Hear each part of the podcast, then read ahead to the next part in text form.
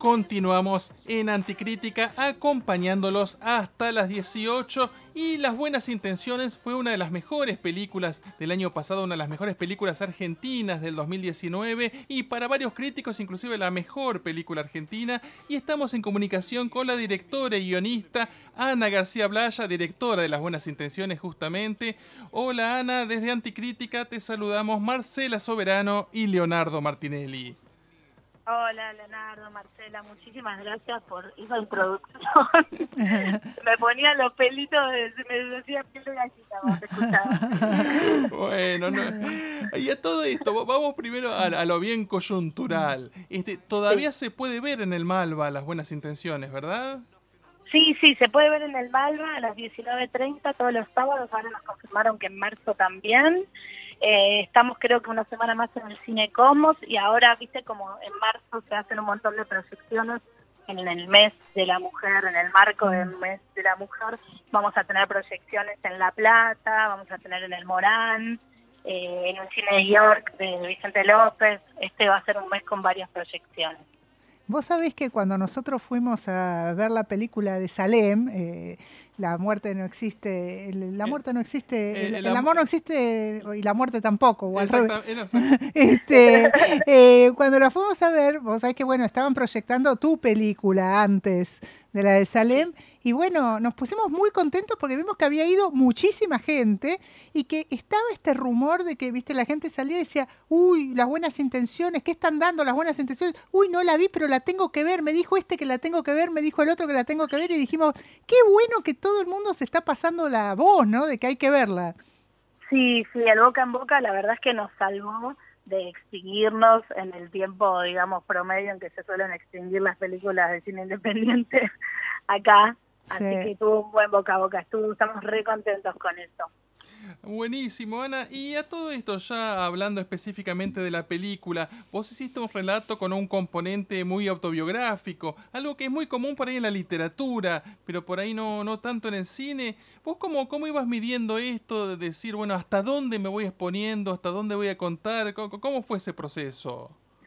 Bueno, yo en realidad, claro, comencé porque quería escribir eh, he hecho algunos talleres de literatura y de repente quise incursionar en el formato eh, guion, que es, eh, escribir, pero con, viste, como con las reglas del cine, que yo también las desconocía. eh, escribir las escenas, lo que se escucha, lo que se ve, no tanto lo que piensan los personajes, entonces era como algo nuevo, para mí me interesó incursionar en eso y hace 10 años me puse a escribir es, eh, me puse a escribir un largo que era el objetivo del taller, el taller de Pablo Solars, que aparte es un guionista muy, muy importante, y, no sabía que iba a llegar ahí, pero se ve que fue medio catártico el proceso, y, escribiendo una escena atrás de la otra llegué así a la película. Este guion se escribió hace 10 años y estuvo en un cajón eh, 8 años. un montón.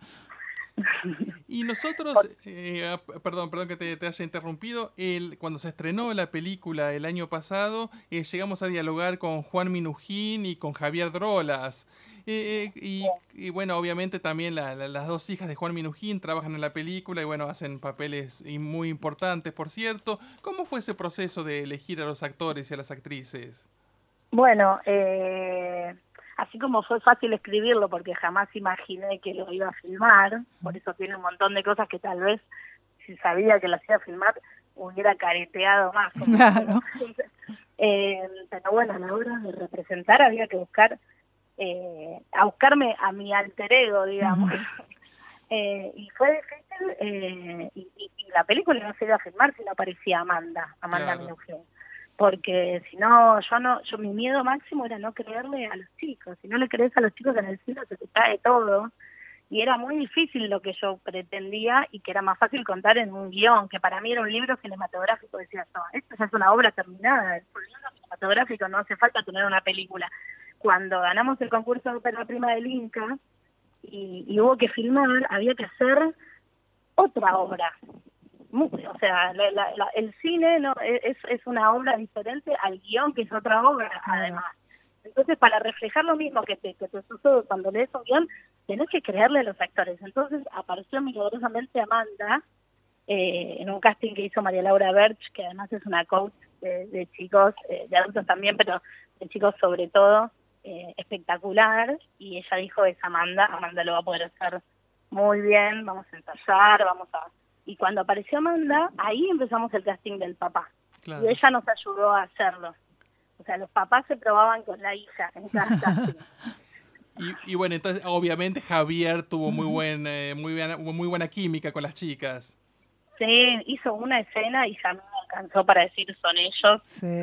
Eh, es brillante Javier, es un actor muy, muy, ya más profesional que todo lo que estábamos en el set, pero, pero lo hizo perfecto. También había que tener lo que había que tener para ese personaje. Claro, y, y peló.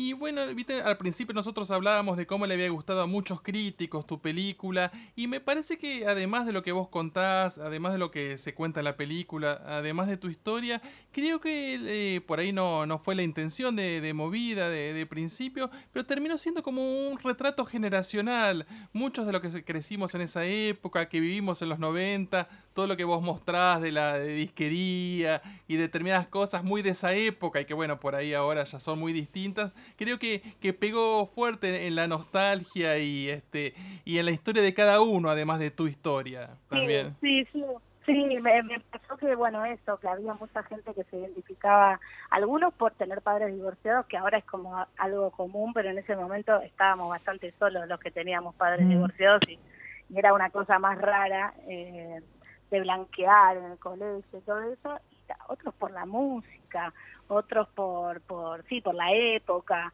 Entonces, como por diferentes motivos, yo veía, qué sé yo, en Toronto vino una japonesa llorando diciendo es la historia de mi papá. Claro. Yo de ahí nos abrazamos llorando las dos y ahí entendí que por ahí no era solo mi historia. Exactamente. Y contanos un poquito eh, esto que vimos en Instagram de la cartelera feminista. Bueno, la cartelera feminista surgió por, bueno, entre las compañeras directoras que nos encontramos en el Malva, un día dijimos, eh, che, el Malva está haciendo una especie de ciclo de mujeres sin darse cuenta. Entonces, nada, como que empezamos a alentarnos y, entre nosotras a promocionar las películas de todas en cada presentación, porque el Malva te da un espacio para presentar la película, después para, para debatir al final, entonces nos unimos porque nos cuesta más la difusión y que la gente vaya a ver películas. Hay también un prejuicio, viste que las mujeres cuentan historias solo sobre feminismo o solo sobre...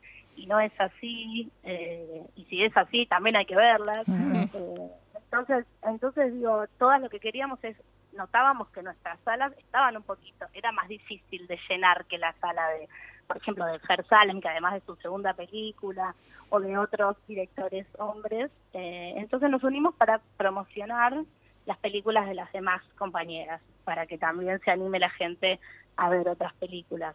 Eh, de, de, ópera primistas o de mujeres que ya tienen varias películas como Paula Hernández que tuvo su retrospectiva en el Malva también eh, la verdad que estuvo estuvo muy bien el Malva y nos hizo como alertar sobre eso y entonces ahora nos nos están convocando como, como grupo de, directoras a diferentes proyecciones y cuando no puede una va la otra y está bueno, está bueno, hay mucha, mucha hermandad ahí.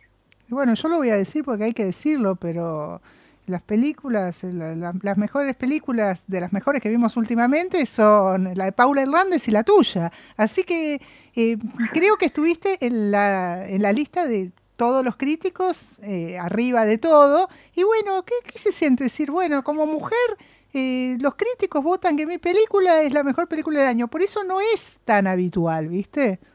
No, lo que decía es que, bueno, en Toronto, creo que cuando, cuando estrenamos yo le dediqué la proyección a todas las mujeres que esperan terminar una película, porque ya terminó una película, hizo una remada tan grande mm. que yo decía, no me extraña que en estos últimos años donde fue tan difícil, fue tan, tan, había que remar el dulce de leche para terminar, para llevar adelante el proceso, las mujeres siendo madres algunas, o con las dificultades que a las mujeres se nos presentan, que, que, que, increíble que haya tantas películas dirigidas por mujeres en estos años tan duros. Se ve que las mujeres reman, reman, y en estos años duros pudieron por ahí destacarse un poquito solamente con el simple hecho de haber terminado la película que es, te digo, es una cosa que yo decía que era más fácil tener un hijo que hacer una película en un momento.